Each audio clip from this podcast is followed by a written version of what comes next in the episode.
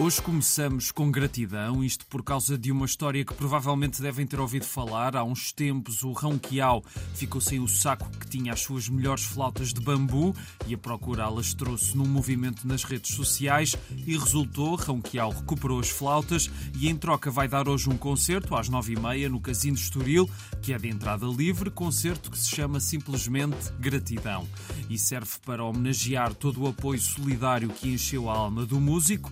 Terá música de vários momentos da carreira de Ronquial. Desde ontem que está de volta o meu primeiro fitei, até sábado há uma oportunidade de dar um primeiro contacto com o teatro e as artes performativas, com vários espetáculos em três salas, a Mala Voadora, o Coliseu do Porto e o Teatro Municipal de Matosinhos Constantino Neri. Hoje no Coliseu ainda podem ver o Pequeno Museu da Mão, uma exposição sobre estas coisas estranhas que temos nas pontas dos braços. Na Mala Voadora de amanhã, sábado às 10 e às 13, ao espetáculo papel do dinheiro, uma pequena história do mundo em pequenos pedaços de papel. Há também oficinas e a minha primeira discoteca. Tudo o que há para saber sobre a quarta edição do festival está em fitei.com. Hoje começa o Misty Fest, que vai trazer muitos artistas nacionais e internacionais a várias salas do país. Um deles é o Rodrigo Leão, que vai apresentar um novo projeto Piano para Piano. É evidente que é um projeto especial, eh, muito particular, o facto de eu estar a tocar com a minha filha. Talvez por isso tenha um, um, um lado também um pouco mais divertido em alguns temas que existem neste trabalho. Outros são aquelas músicas que eu costumo fazer, mais melancólicas. São quatro concertos para descobrir esta parceria entre pai e filha. O primeiro é já hoje às nove em Lisboa, no Centro Cultural de Belém. Depois no dia 7 em Coimbra e dia 8 no Porto. E depois dia 18 em Torres Novas. São quatro concertos onde vamos essencialmente apresentar este trabalho novo. Esperamos que as pessoas gostem e que possam assistir a estes momentos. Os concertos de Rodrigo Leão vão ter convidados especiais, um deles é Totrips. Vou repartir o, o, palco com a artista que eu admiro, que é o Rodrigo Leão, tanto no CCB como dia 8 no Porto, na Casa da Música. Vou tocar o meu último disco, o Popular Jaguar, e é em formato de trio. Toda a programação está em misty-fest.com. E por falar em música, conhecem isto? Diversão e arte para qualquer parte. Diversão, balé como a vida quer. É uma canção dos Titãs, lançada em 87, chamada Comida. E por que é que estamos a lembrá-la aqui?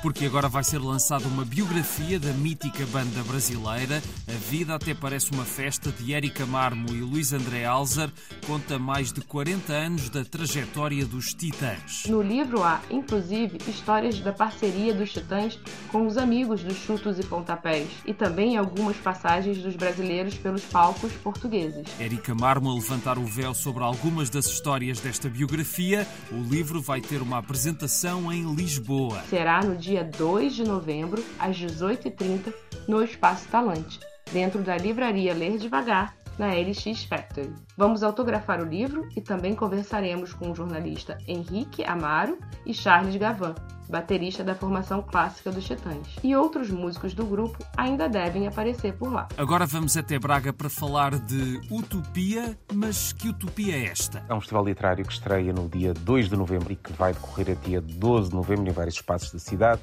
mas com maior predominância não só no Teatro Circo, mas também no Espaço Vita, na Capela Imaculada e nos claustros deste mesmo espaço. Paulo Ferreira, diretor-geral da Book Company, que é a promotora desta utopia e o que vai marcar o arranque do festival que começa já amanhã. O segundo dia das conferências do Plano Nacional de Leitura, que pela primeira vez decidem sair de Lisboa e às nove e meia temos então a sessão inaugural com Ricardo Araújo Pereira e Frederico Lourenço e a partir daí temos então a tal programação bastante recheada para todo o tipo de leitores. E na sexta-feira o que é que vai acontecer? Afonso Cruz vai pela primeira vez apresentar um espetáculo que vai juntar as várias artes onde o autor se sente como peixe na água, a literatura, evidentemente, mas também o teatro, a música, a fotografia, as artes plásticas. E com o que é que podemos contar nos dois fins de semana do festival? Vai ser no Espaço Vita, na Capela Imaculada, e por lá passarão vários autores com uma programação que tenta ser o mais abrangente possível. Desde os territórios do humor com o Bruno Nogueira e o Felipe Melo, até à ligação da literatura com a música com Fernando Ribeiro dos Municipal e a Rita Red Shoes, da literatura